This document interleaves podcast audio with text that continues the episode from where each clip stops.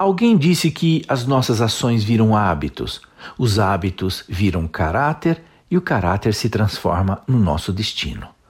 As pessoas se acostumam com o bem e com o mal, assim como se habituam com o mau cheiro de um ambiente em poucos minutos. Em resumo, a maldade que antes o fulano rejeitava tornou-se normal depois de praticá-la várias vezes. Ontem ele ainda podia evitar, mas agora já enraizou-se. Com empresas também é exatamente assim.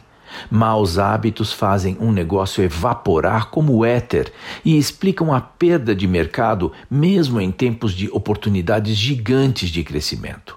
Durante a crise de 2009, os negócios de uma média empresa passavam por apertos.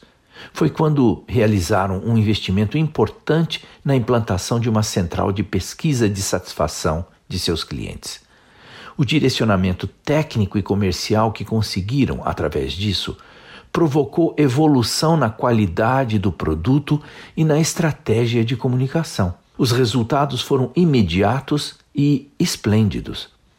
Assim que os negócios melhoraram e o caixa se fortaleceu, a pesquisa passou a segundo plano. Atrasos, perda na qualidade dos produtos e a crescente detração de clientes no mercado não importavam mais. Todos ali só olhavam para o efeito financeiro advindo da alta demanda.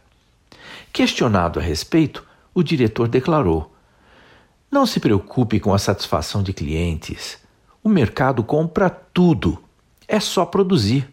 Vícios e hábitos causam perda de sensibilidade.